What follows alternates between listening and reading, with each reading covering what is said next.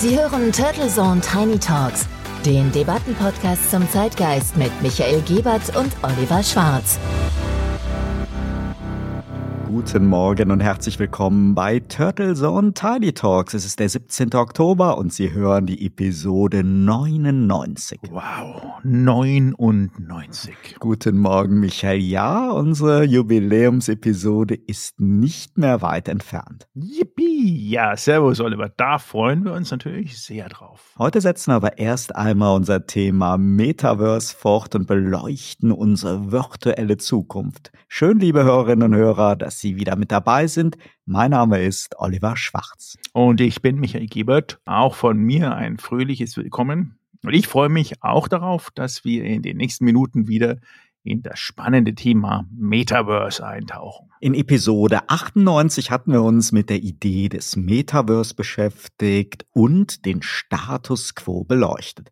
Denn nicht überall, wo uns künstliche Welten begegnen oder das Label Metaverse draufsteht, ist auch Metaverse drin.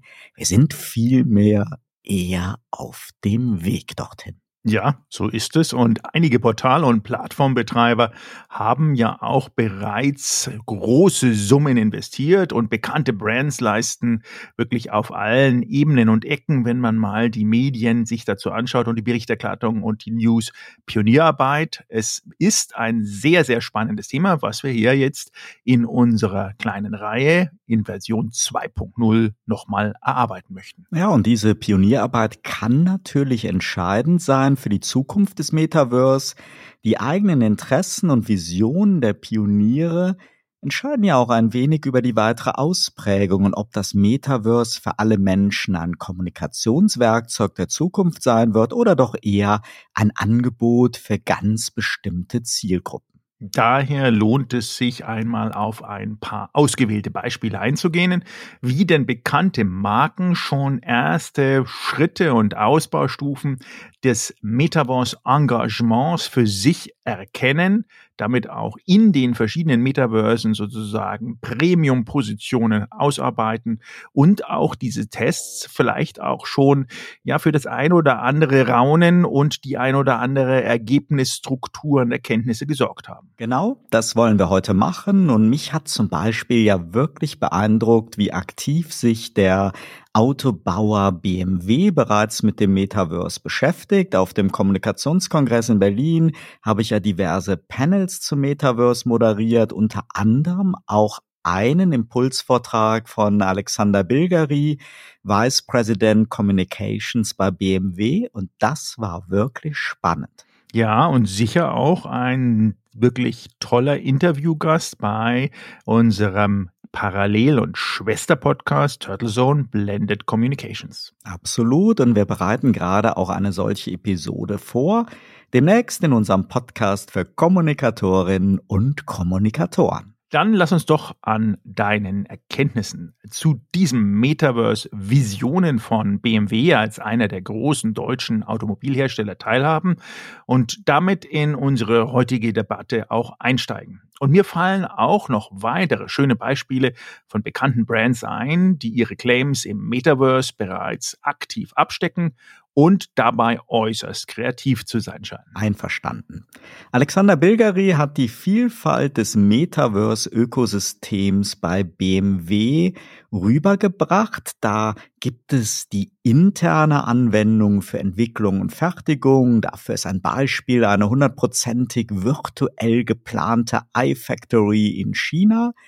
Dann gibt es öffentlich zentral gemanagte Plattformen und Marketingauftritte, zum Beispiel in der BMW eigenen fiktiven Welt Joytopia oder dem Miniverse für alle Mini-Fans im angelsächsischen Raum. Auf Baidu oder bei Horizon World von Meta, es gibt ebenfalls von BMW gesteuerte Aktivitäten auf Online-Gaming-Plattformen wie Roblox und es gibt diverse dezentralisierte Angebote auf Plattformen wie Decentraland. Also eine große Bandbreite, die auf die Marke und das Markenerlebnis einzahlt, die vielleicht auch neue Zielgruppen adressiert, aber in jedem Fall auch schon virtuelles Arbeiten in Engineering und Manufacturing auf ein neues Level hebt. Ich fand das schon sehr eindrucksvoll, aber noch viel mehr die Vision von BMW. Zum einen eine durchgängig virtuelle Produktion von der Idee bis zum fertigen Auto beim Kunden und zum anderen die intelligente Nutzung der virtuellen Welten für Kundenerlebnisse rund um die Marke, von virtuellen Testfahrten über virtuelle Lounge-Events bis hin zu NFTs, zum Beispiel als Digital Twin eines Fahrzeugs oder auch für Added Values. Wenn man sich einmal auf diese Vision einlässt, dann kommt dem Auto wirklich eine besondere Rolle zu. Bilgeri kann sich vorstellen, dass die Fahrzeuge zum Tor ins Metaverse werden und doch zu einem Erlebnisraum. Die Zukunftsvision von BMW lautet also, so habe ich sie verstanden, das Auto als Verbindung zwischen realer und digitaler Welt mit Interaktion, immersiven Elementen und Metaverse-spezifischen Erlebnissen. Wenn wir jetzt mal das Marketing bei solchen Visionen einfach mal wegdenken, ist das für mich spontan greifbarer gewesen als so manche andere Metaverse-Präsentation der letzten Jahre. BMW ist da sicher auch nicht alleine, aber doch anscheinend ganz zuversichtlich, dass sich das Metaverse etablieren wird, daher die Aktivitäten. Und auf die Frage aus dem Publikum nach konkreten Beispielen kam dann, eine Vision, auf die ich so selber noch nicht gekommen wäre. Alexander Bilgeri stellte in den Raum, dass das Fahrzeug wie zu einer großen VR-Brille werden kann. Zumindest für die Mitfahrer, solange es ja noch Menschen hinter dem Steuer gibt, die konzentriert sein müssen. Es könnten also virtuelle Welten auf die Scheiben des Autos projiziert werden oder aber auch Zeichnungen der Kinder oder ein virtuelles Konzert. Damit werden natürlich dann auch lange Autofahrten zu einem neuen emotionalen Erlebnis. Das weitergespinnt bekommt natürlich dann auch so eine Teilnahme an einem Online-Meeting aus dem Auto heraus eine ganz neue Dimension und man löst sich etwas aus diesem für breite Zielgruppen doch, glaube ich, abschreckenden Szenario einer immer wuchtigeren VR-Brille. Das erledigt dann mein Auto mit intelligenten Scheiben und eingebauten Mikrofonen und Kameras. Das ist jetzt mal so meine persönliche Interpretation der präsentierten Visionen aus Sicht eines führenden Autobauers. Und klar, die müssen natürlich auch innovativ sein, denn die Mobilitätswende, die Kritik an der Individualmobilität und die Trends zum autonomen Fahren bedeuten ja schon erhebliche Paradigmenwechsel. Mit PS und Fahrkomfort wird man da nicht mehr lange punkten können. Ja, das ist sehr, sehr spannend, zumal ja wirklich, wie du gesagt hast, das Thema autonomes Fahren fast zeitgleich geschehen soll mit so einer ja, erholsamen Fahrt, die dann auch möglicherweise Eintauchen in andere virtuelle oder zukünftige Welten ermöglicht. Man stelle sich eine Fahrt zum Gardasee vor, indem man dann bereits vorher schon virtuell zumindest mal den Gardasee und die Schönheit der Landschaft sich anschauen kann. Diese ganze Vision erinnert mich auch so ein bisschen an den Film von Steven Spielberg Ready Player One, der ja 2018 rausgekommen ist, bei dem äh, nicht nur sozusagen sozusagen das Metaverse an sich eine große Rolle gespielt hat, aber auch natürlich diese fahrenden Autos mit immersiven Elementen und interaktiven Spiel und Entertainment und Community Ansätzen aber auch hingewiesen hat auf damit die zentrale Forderung von einzigartigen Erlebnissen, die allen zur Verfügung stehen und vielleicht diese Einzigartigkeit zumindest so auch damals das Spiele-Weltbild Oasis, wie das hieß, das virtuelle, dann ähm, doch ja vorgefertigte Stränge des Handelns vorgegeben haben. Und das ist so ein bisschen meine große sagen wir, Bedenkenstruktur dahingehend, ob da die Individualität vielleicht ein bisschen auf der Strecke bleibt. Ich schaue mir da jenseits von den Autobauern auch immer gerne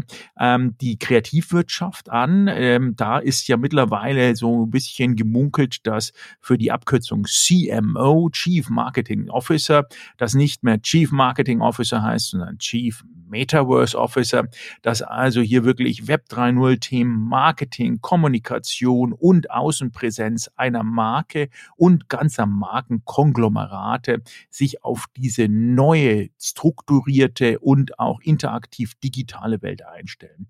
Allen voran natürlich die komplexen Systeme rund um das Themenumfeld Fashion und Mode. Da gibt es ja ein paar Mega-Konglomerate, zum Beispiel LVMH, aber auch Caring und auch andere Strukturen, die wiederum in größeren, größeren Brand-Szenarien abgebildet werden, auch rund um den Sport, wie Firmen wie Nike, Adidas und Puma.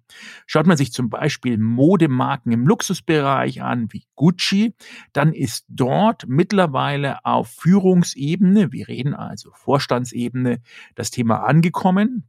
Und der neue CMO, Ex-CMO, ist jetzt Vorstand interaktive Welten und Gucci Metaverse Ventures. Was heißt das? Das heißt, Gucci begreift das Thema Metaverse nicht nur als verlängerte mögliche Vertriebsstruktur oder Vertriebsarm, mit dem man zukünftige und bestehende Kundschaft über die neue Mode und Trends begeistert und im Zweifelsfall diese auch dann virtuell anbietet. Nein, Gucci positioniert sich bereits heute als Brand im Metaverse. Klingt komisch und für mich auch teilweise wirklich nicht greifbar im wahrsten Sinne des Wortes, wie man dann im Metaverse seinen Avatar oder was es auch immer zukünftig sein wird, natürlich entweder mit einem digitalen Twin seiner bestehenden Kleidung, die man automatisch erhält, wenn man im Gucci-Laden in dem Fall einkauft, aber auch individuell gestaltet dort einzigartig präsentieren kann und auch verkaufen kann in virtuellen Welten, stich dem Metaverse.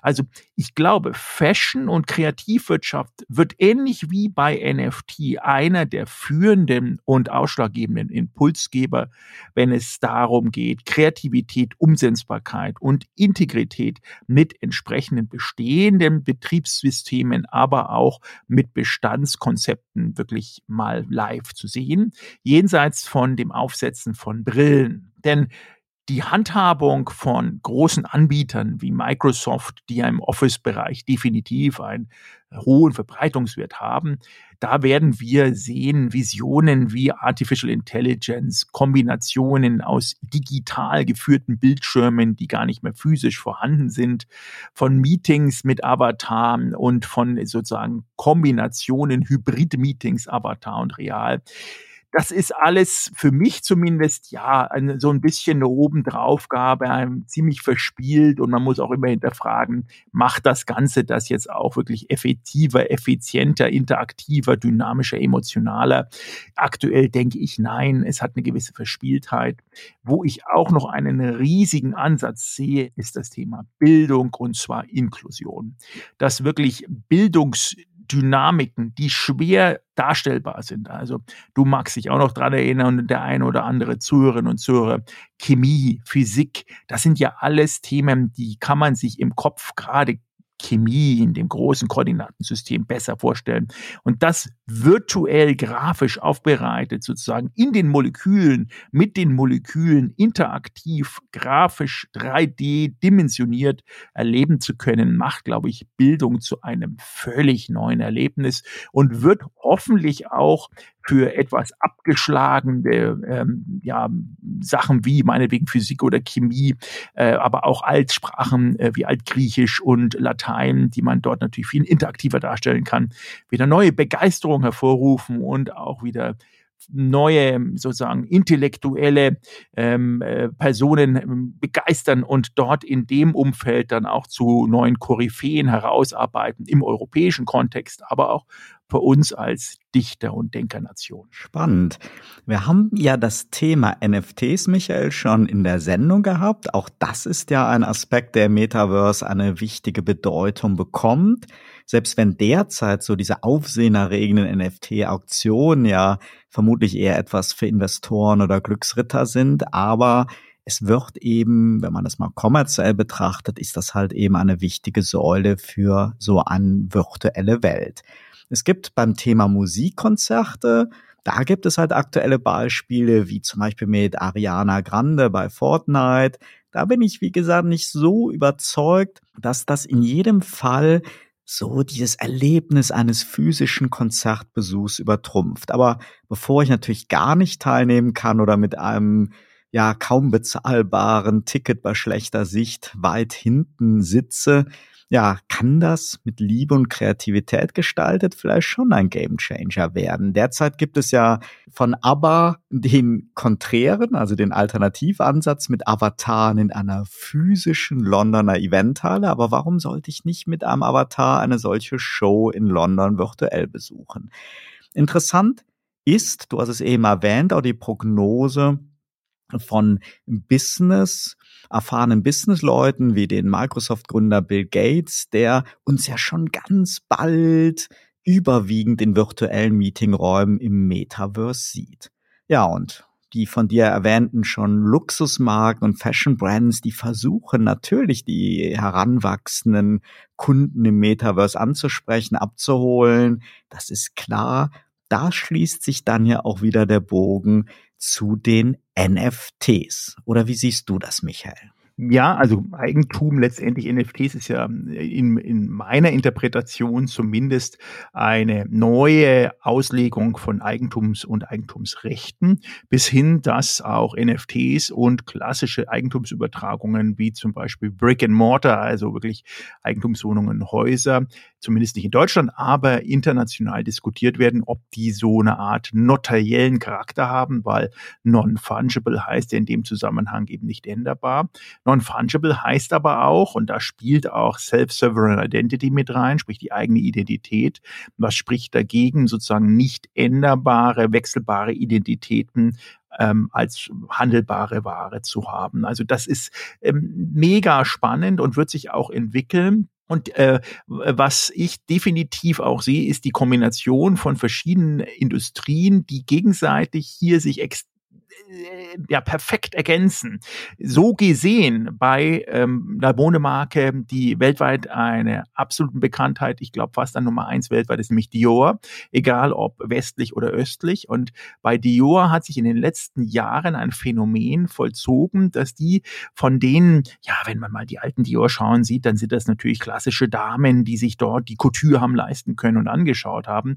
Jetzt sind das ähm, in dem Fall dominiert ähm, K-Pop, also sozusagen Korean Pop Brands, allen voran die äh, von vier koreanischen Damen geführte Band Blackpink. Da ist der Ambassador äh, von Dior, die eine der Sängerinnen, die Jisoo. Und wenn man sich das anschaut, wie sozusagen Jisoo und Blackpink sich im Metaverse von Dior, von Taschen, interaktiven Tools, ähm, NFTs für die exklusive Teilnahme der Konzerte dieser Gruppe im Metaverse aktuell positionieren und auch schon ja in, in diesem Jahr, im Jahr 2022, ähm, ja, an, angesehen haben, dann muss man ganz klar wirklich Respekt zollen. Gerade äh, der Bereich Metaverse und äh, Konzerte war der Benchmark dieses Jahr, genau diese Gruppe, Blackpink, mit über 25 Millionen parallelen Zusehern und Zuseherinnen.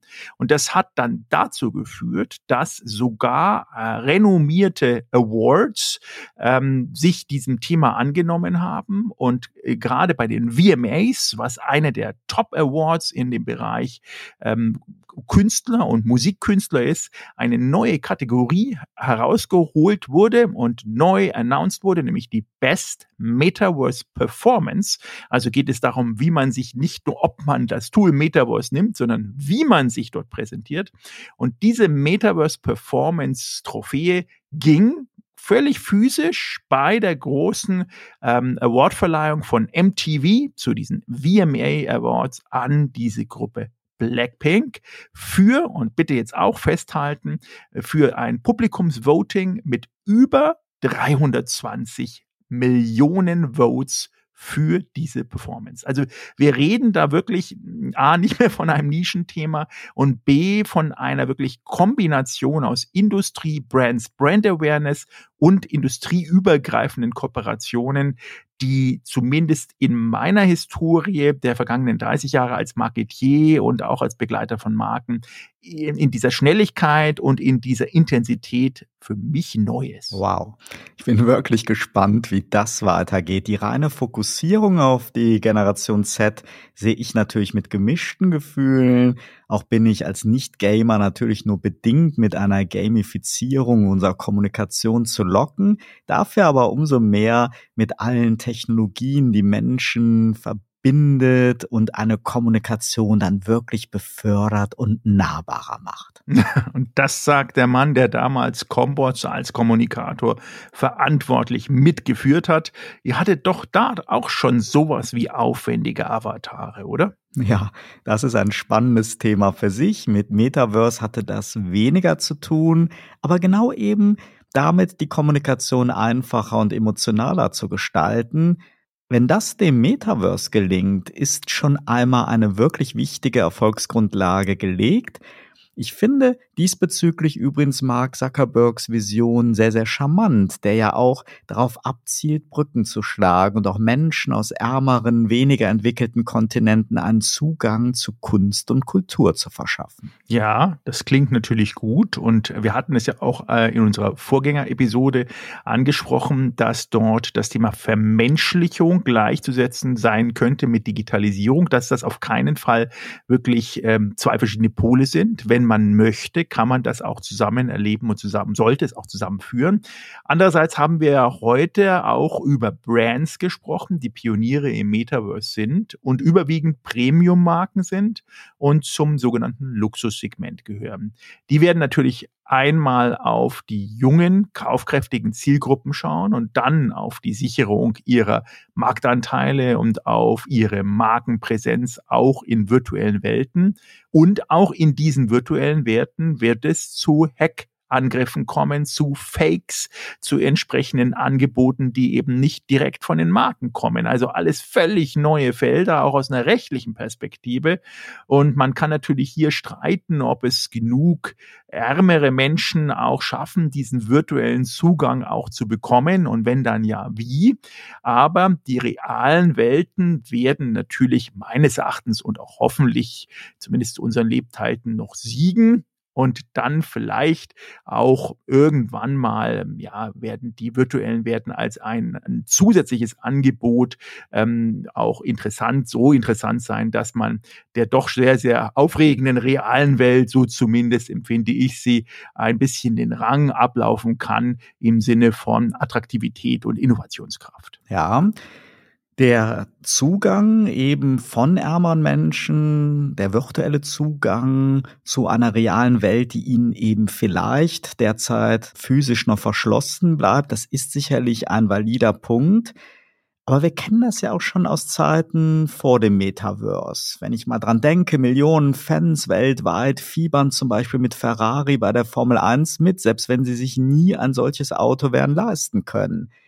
Denen aber bald neben TV-Bildern einen noch hautnaheren Zugang zum Beispiel in eine virtuelle Boxenwelt zu geben, würde sicher Freude stiften und irgendwo auch eine Form der Teilhabe darstellen. Ja, definitiv. Und ich kann mir auch vorstellen, dass ich, wenn ich dort meinetwegen eines dieser wunderbaren Boxentickets normalerweise für viel, viel Geld, wenn ich sie überhaupt bekomme, in so Locations wie Monaco habe, ähm, mir das als Alternative auch gönne. Warum nicht? Einmal zur Teilhabe, aber auch vielleicht, um danach nochmal das Erlebnis weiter erleben zu können. Also ich glaube, da steht auch im Mittelpunkt der Vermarktungsmöglichkeiten und zukünftigen Konzepte von Vermarktungsansätzen im Bereich Sport, ob das, wie du angesprochen, Automobilsport ist, aber natürlich auch Basketball, Fußball, also die ganzen breiten Sportsegmente. Völlig neue Herausforderungen. Überleg gerade mal den Wintersport, wenn wir beide dann virtuell in Kitzbühel diese tödlichen Abfahrten runtergleiten und schon schwitzend aus unserem Stuhl aufstehen, weil wir gar nicht mehr richtig nachvollziehen können, ob wir jetzt wirklich uns das Bein fast gebrochen hätten oder nicht. Es bleibt trotzdem natürlich zu vermuten, dass in die Segmente des Metaverse investiert werden wird, die im Moment die höchsten Profite versprechen und jenseits der kaufkräftigen und markenorientierten Zielgruppen dann auch meistens eben nur das Merchandising-Business mit entsprechenden preiswerten Produkten über die breiten Massen dann auch verwendet wird und dass die dann entsprechend auch aufwendige virtuelle Welten dafür gebraucht werden, fraglich, glaube ich nicht. Denn sehr real sind aber natürlich die virtuellen Konzepte von Pop- und Rockstars oder auch von Festivals, vorbereiten, nachbereiten, während der Festivals. Da werden wir sicherheit ganz, ganz bald viel mehr sehen und das Jahr 2023 und 2024 wird da, denke ich, eine völlig neue Interpretation von Erlebnissen ähm, hervorrufen, ob das Pop und Rock sind, ob das sowas wie Disneyland und Freizeitparks, aber auch Sportereignisse sein mögen. Das, glaube ich, wird uns auch noch erfassen und auch begeistern. Dann holt sich demnächst mein Avatar einen Schnupfen beim verregneten Open-Air-Konzert auf der Münchner Messe und ich bleibe schön im Trockenen. Ja, unbedingt. Oder du gehst aufs Münchner Oktoberfest, machst dir daheim schön ein, in dem Fall zwei Euro teures oder günstiges Bier auf und genießt es im Schottenhammel, ohne krank zu werden.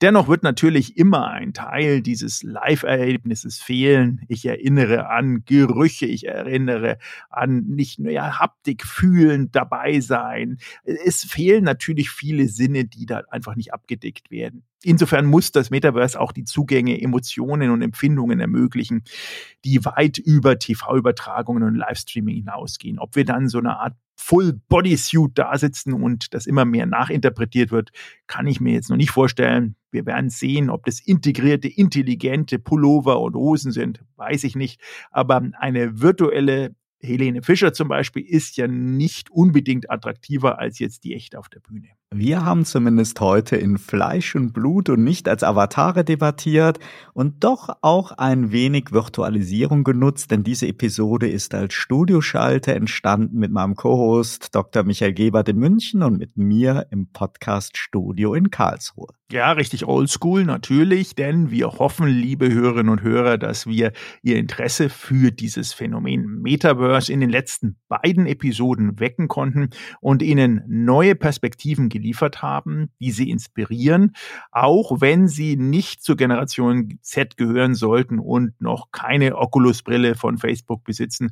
Das Metaverse ist weit mehr und wird uns sicher in der Zukunft noch einiges beschäftigen und begleiten, ob als natürliche Weiterentwicklung der internetbasierten Kommunikation oder als echte Revolution, wird natürlich davon abhängen, ob es den Machern gelingt, das Metaverse für die breite Nutzergeschichten attraktiv zu gestalten und wir sind ja weiterhin in Europa und Deutschland, das Ganze auch datenschutzkonform abläuft und der zukünftigen Regulatorik bei der Angebotsstrukturierung, denn da ist natürlich Policymaking, Regulatorik, aber auch das entsprechende ja, Gericht und die Gesetzgeberkompetenz der einzelnen Länder gefordert, ob das auch dann wirklich so ausgestaltet wird, mittel- und langfristig, wie wir uns das jetzt aus einer rein kreativen Sicht vorstellen. Wir freuen uns auf Ihre Meinung und Ihre Erfahrungsberichte gerne auch als Sprachnachricht. Auf jeden Fall und schalten Sie uns unbedingt auch nächste Woche zu unserer Episode 100 ein. Wenn es dann wieder heißt, herzlich willkommen bei Turtle Zone Tiny Talks. Turtle Zone Tiny Talks, der Debattenpodcast mit Michael Gebert und Oliver Schwarz. Immer zum Wochenstart auf allen Podcast-Plattformen und auf turtlezone.de.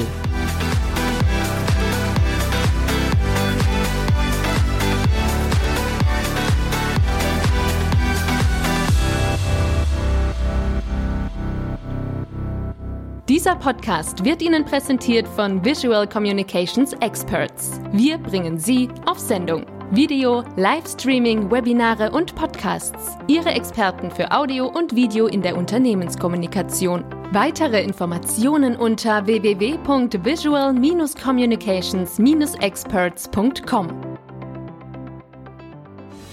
Für Werbung in diesem Podcast oder eine Sponsoring-Partnerschaft wenden Sie sich bitte an Turtle Media unter 0721 977 907 15.